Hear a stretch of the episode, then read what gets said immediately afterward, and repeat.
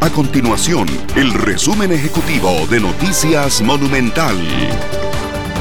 Hola, mi nombre es Fernanda Romero y estas son las informaciones más importantes del día en Noticias Monumental. El desempleo se posiciona muy por encima de lo reportado antes de la pandemia del COVID-19 y la crisis económica. Sin embargo, comparado al año anterior, sí refleja una importante disminución.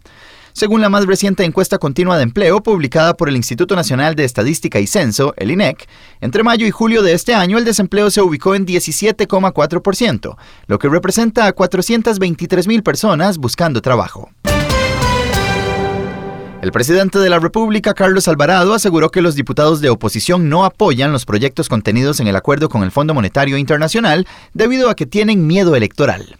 Las declaraciones del mandatario se dan ante la proximidad de la primera revisión que hará el organismo internacional, que pondría en riesgo el segundo desembolso que pondría en riesgo el segundo desembolso del crédito.